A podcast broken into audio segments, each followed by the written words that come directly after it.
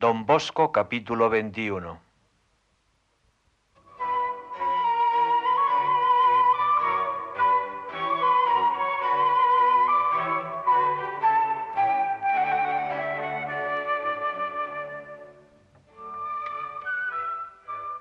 No obstante los problemas políticos que preocupaban a la Santa Sede, el mismo mes de junio de 1871, don Bosco fue a Roma para exponer su nuevo proyecto a Pío IX. Después de pedirle unos días para pensar en ello, el Papa volvió a recibirle.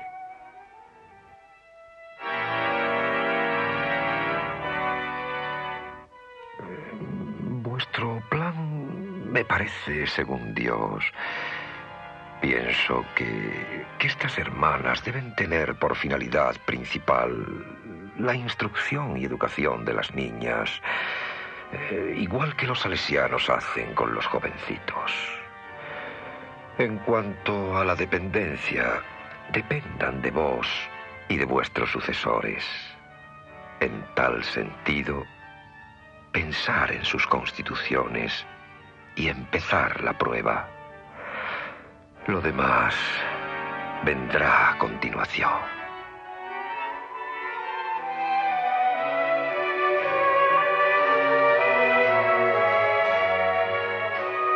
Y la obra salesiana sigue.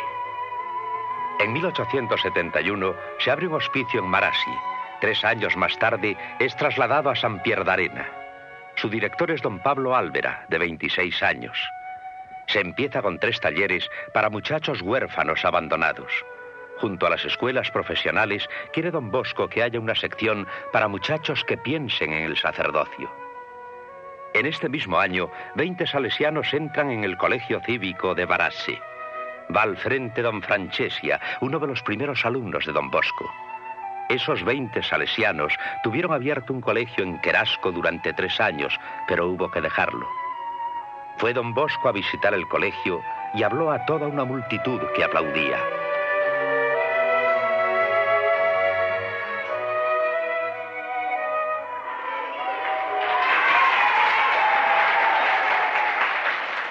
Mantener a los muchachos, no necesito gente que bata sus manos al aire, sino gente que bata sus manos en el bolsillo. Si a la hora de comer solo bato mis manos, estarían apañados los muchachos. El 6 de diciembre de 1871, don Bosco espera el tren en la estación de Barachi.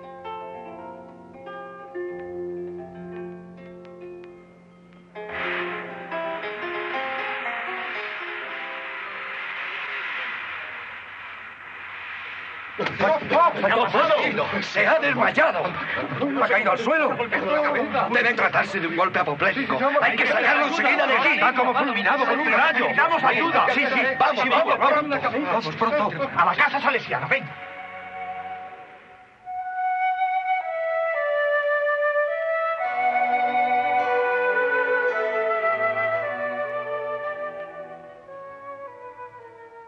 Lo ponen en la cama como a un niño. La enfermedad, después de algunos días de inseguridad, parece que es muy grave. En poco tiempo se cubre el cuerpo de don Bosco de pequeñas y duras pústulas. Dolores punzantes y fiebre le llevan al borde de la sepultura. Le administran el viático. Si don Bosco se muere, se salvará su obra. Don Rúa, su brazo derecho, no tiene más que 34 años.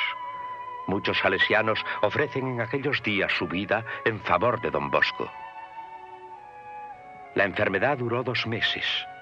Al principio las noticias eran alarmantes. Pedro Enría, que ha ido a Barazzi a cuidar de don Bosco, y José Bussetti, que ha quedado angustiado en Turín, mantienen una diaria correspondencia para saber el estado de su querido padre. Las cartas de estos dos alumnos de don Bosco contienen un amor dulcísimo y verdaderamente puro. Cuando por fin don Bosco empezó a mejorar a ojos vistas, Enría envió un telegrama a Busetti. Ayer fiesta. Papá levantado. Tu visita gustaría. Hoy bien. Las palabras papá levantado corrieron por el oratorio como un rayo, suscitando gran alegría. Como sigue la mejoría, Enrías está dos o tres días sin enviar noticias y Busetti le escribe.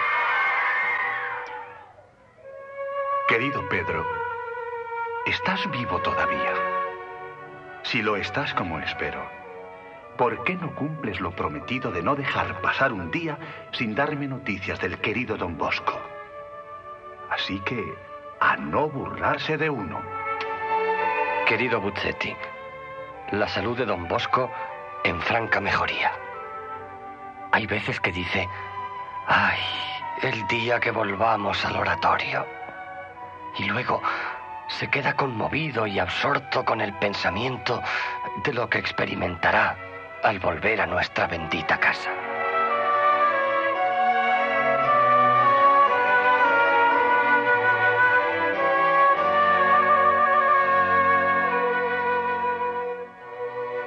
15 de febrero, don Bosco volvía a Turín. Entró en el santuario de María Auxiliadora por la puerta principal. Los muchachos de Baldoco y muchos amigos le esperaban en la iglesia. De rodillas al pie del sagrario y de María Auxiliadora, don Bosco rezó largo rato. Después dio las gracias a los muchachos y les invitó a dar gracias a la Virgen.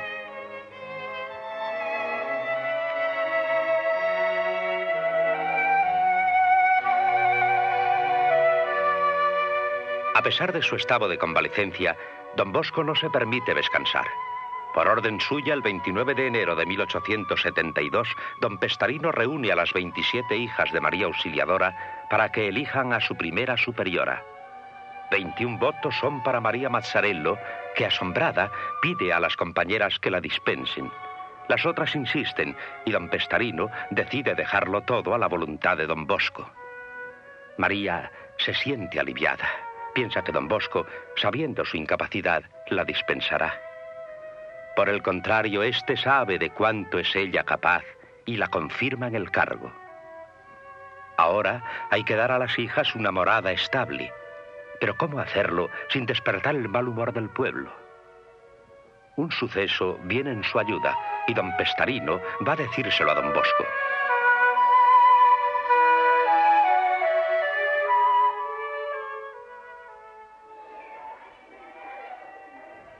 Todo se ha solucionado, don Bosco. Como la casa del párroco amenaza ruina, el Consejo Municipal ha decidido derribarla. Así que vinieron a rogarme que ponga a disposición del párroco la casa junto a la iglesia.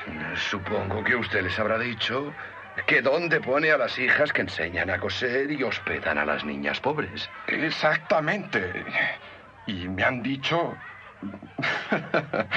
Mándelas al Borgo Alto. La planta baja ya está terminada y aún no está ocupada por nadie.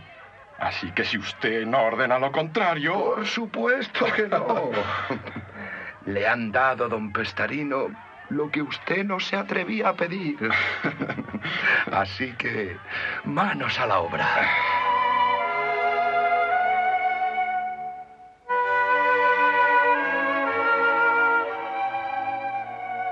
Las hijas se trasladaron en carros, llevándose hasta los gusanos de seda, uno de sus pobrísimos ingresos. Inicialmente, el traslado no despertó ninguna extrañeza. Mas apenas corrió por el pueblo la voz de que las hijas, cuyo número aumentaba rápidamente, ocuparían el colegio para siempre, dando así vida a un nuevo instituto religioso, se organizó una protesta y un lamento general. Don Pestarino llevaba a Baldoco las noticias de lo que ocurría en el Borgo Alto.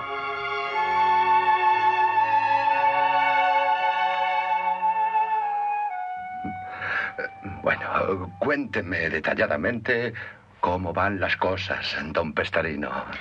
Eh, No muy bien, don Bosco. Los habitantes de Mornese acusan de traición.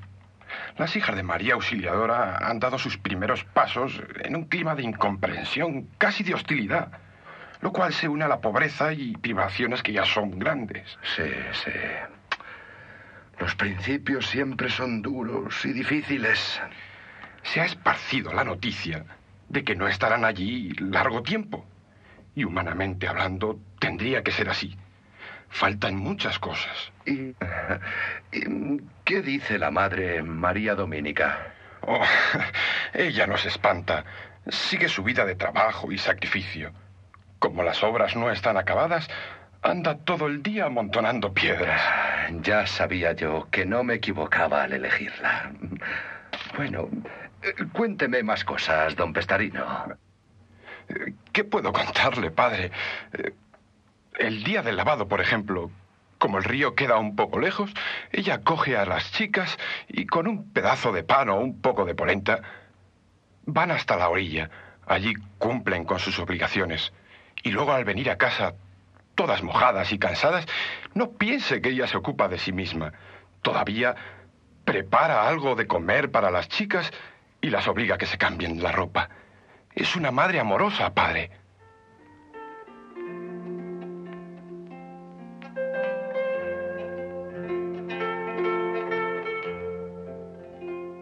Aquella comunidad estaba al borde de la miseria. El plato fuerte era polenta y cuatro castañas cocidas. Muchas hermanas empleaban como almohada un pedazo de madera envuelto en trapos. Las almohadas de la casa eran para las niñas. María Mazzarello no quería que las monjas jóvenes se mortificasen de ese modo, pero no podía insistir mucho porque ella era la primera que había elegido aquel sistema. 5 de agosto de 1872. Las 15 primeras hijas de María Auxiliadora toman el hábito. 11 hacen también sus votos trienales. Entre estas se encuentra María Mazzarello. Monseñor Chiandra, obispo de Acqui, entrega el crucifijo a las 15. Don Bosco asiste a la toma de hábito y profesión. Después les habla con afectuosa sencillez.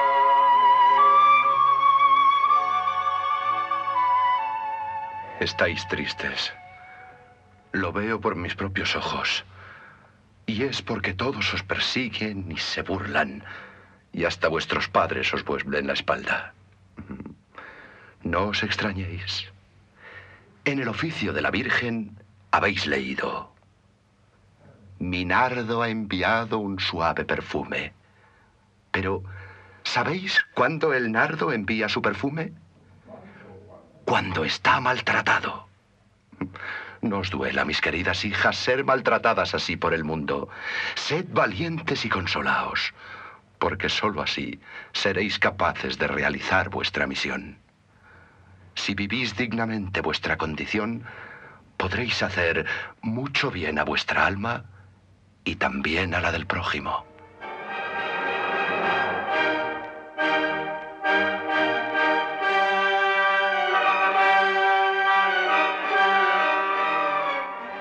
La muerte entra por primera vez en el colegio el 29 de enero de 1874. Fallece María Poggi, una monja joven, alegre, siempre dispuesta a ayudar, a servir, a velar a las enfermas. Su funeral reunió a todo el pueblo y selló la paz entre la gente de Mornese y aquellas muchachas que desfilaban vestidas de monjas y rezando el rosario. Pero la muerte volvió a llamar en aquella casa. El 15 de mayo estaba don Pestarino leyendo a las hermanas. Puede que la muerte me sorprenda apenas termine esta lectura. Las monjas se asustaron de las palabras de don Pestarino. A las once de aquel día, mientras trabajaba, cayó a tierra. Moría en el espacio de unas horas. Tenía 57 años.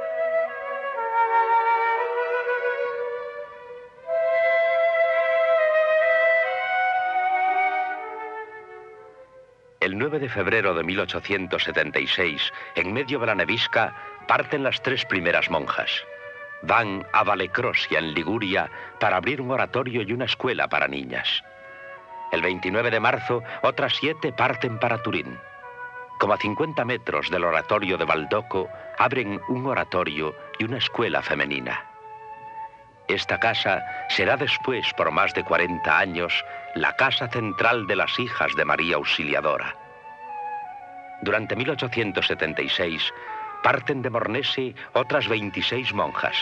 Van a abrir escuelas y oratorios en Biela, Alasio, Lu, Monferrato, Lanso, Torinese. un grupo de siete va a Sestri, Levante, a fundar la primera colonia marina para 100 niños y niñas escrofulosos. En 1878, las hijas de María Auxiliadora son ya una familia numerosa, esparcida por todo el mundo. El centro de la congregación se traslada por orden de don Bosco de Mornese a Nizza, Monferrato. Para María Mazzarello significa alejarse de todo lo que es su vida y sus principios. En el mes de enero de 1881, las hermanas advierten que la salud de la madre Mazzarello va declinando. Le dicen que debe cuidarse. Es mejor para todos que me vaya. Así pondrán una superiora más inteligente que yo. Sigue sin preocuparse por su salud.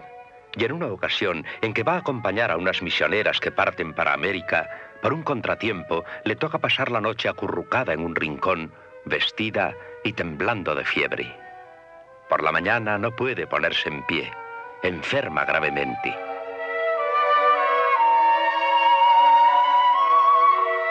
Algún tiempo después, de vuelta a Nizza, se encuentra con don Bosco y le habla de su enfermedad, restándole importancia.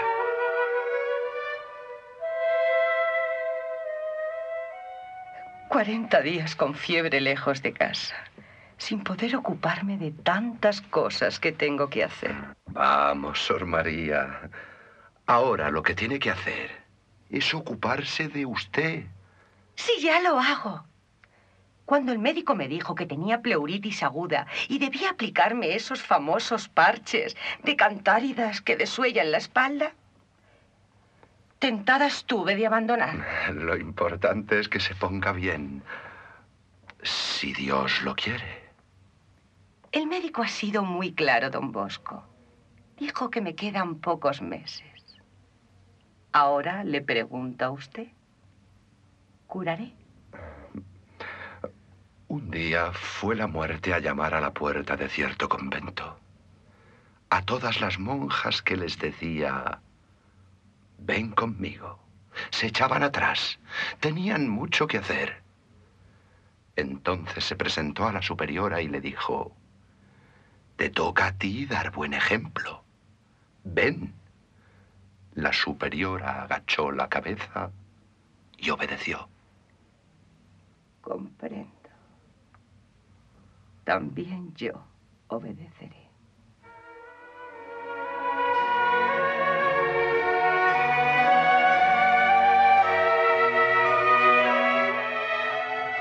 La madre Mazzarello llegó a Nizza pálida y extenuada. La recibieron con una gran fiesta que la conmovió dio las gracias con pocas palabras.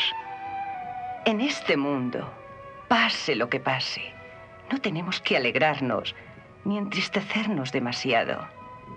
Estamos en manos de Dios, que es nuestro Padre, y hemos de estar siempre dispuestas a hacer su voluntad. La caída llegó por primavera.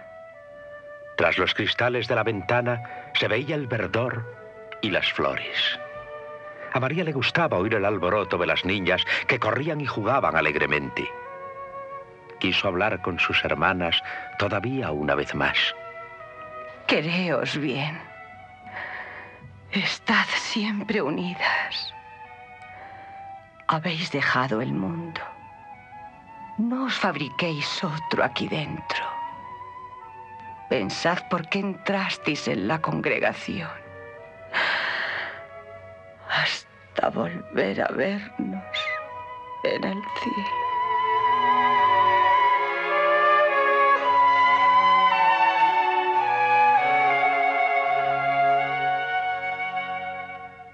No quiso entristecer a nadie hasta el fin.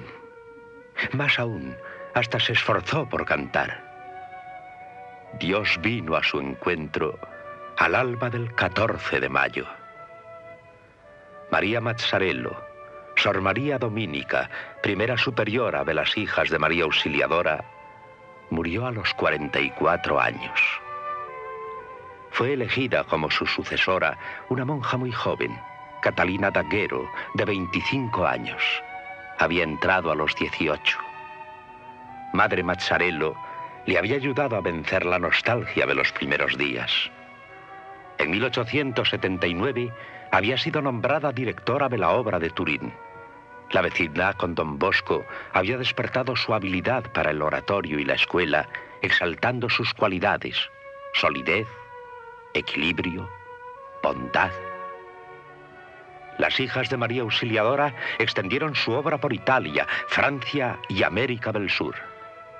A la muerte de don Bosco tenían 50 casas, eran 390 hermanas y un centenar de novicias.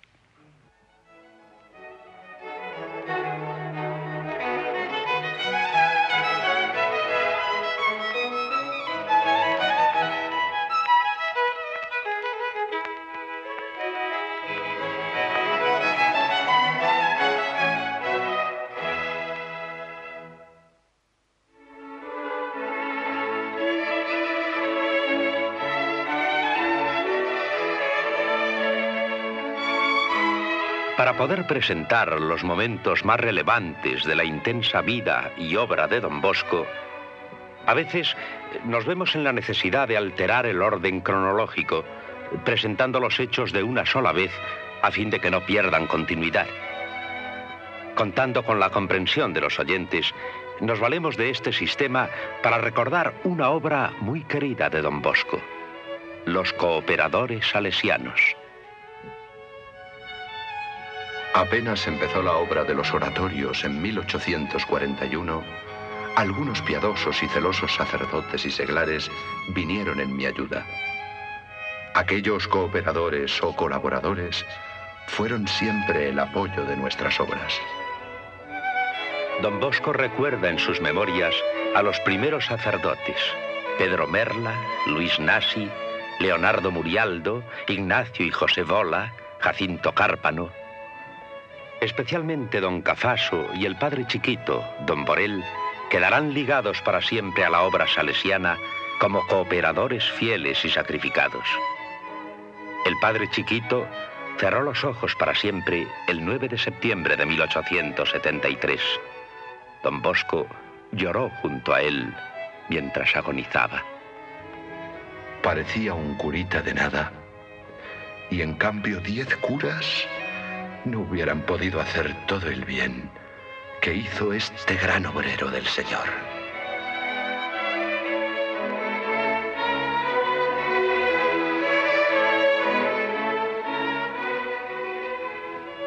Junto a los sacerdotes estaban los seglares. Algunos pertenecían a familias aristocráticas. El conde Cais, que a edad avanzada se hará sacerdote y salesiano, el marqués Fasati de Montemaño, el conde Calori de Viñale, el conde Scarampi de Prunei. Muchos cooperaban con dinero. Un sacerdote daba para los muchachos más pobres todo el dinero que recibía de familias pudientes. Un banquero entregaba una pensión fija como si fuese un asilado de don Bosco. Un artesano le llevaba con regularidad sus ahorros. Don Bosco recordaba con mucho agradecimiento a un quincallero, José Gallardi, que dedicaba a los jóvenes del oratorio su tiempo libre y sus ahorros. La cooperación de estos seglares era muy variada. Daban catecismo los domingos y cuaresma, ayudaban en las escuelas nocturnas, buscaban colocación para los muchachos, especialmente para los salidos de la cárcel. Y no solo eran hombres los colaboradores, estaban también las mamás que trabajaban para el oratorio. Mamá Margarita, la madre de Don Rúa, la de Miguel Magone, la hermana de mamá Margarita, la madre del canónigo Gastaldi. Esta última se encargaba de lavar la ropa de los muchachos y distribuirla cada sábado. Don Bosco se fue persuadiendo poco a poco de que sería oportuno reunir a estos colaboradores en una asociación.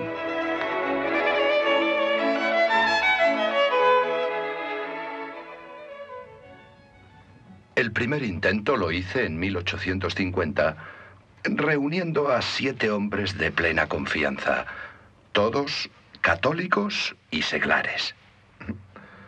Pero no tuve éxito. Volví a intentarlo en 1864. Al presentar las reglas de la sociedad en Roma, añadí un capítulo que hizo fruncir el ceño a muchos monseñores. ¿Qué fue lo que pasó, don Bosco? Decía que cualquier persona aun viviendo con su familia, podía ser salesiano externo sin votos, pero en colaboración con los salesianos para trabajar en favor de los jóvenes pobres. El artículo 5 preveía que todo salesiano salido de la congregación, por una causa razonable, se convertiría en miembro externo de la misma. No lo aprobaron, claro está. Ah, el capítulo fue rechazado. Pero soy piamontés y por lo tanto testarudo. Volví a incluirlo modificado primero y luego en un apéndice. No fue admitido. Ay, para obtener la aprobación de las reglas que alcancé en 1874, tuve que resignarme a quitarlo. Entonces, hay que olvidarse de los salesianos externos. Ya he pensado otra cosa. La Unión de San Francisco de Sales.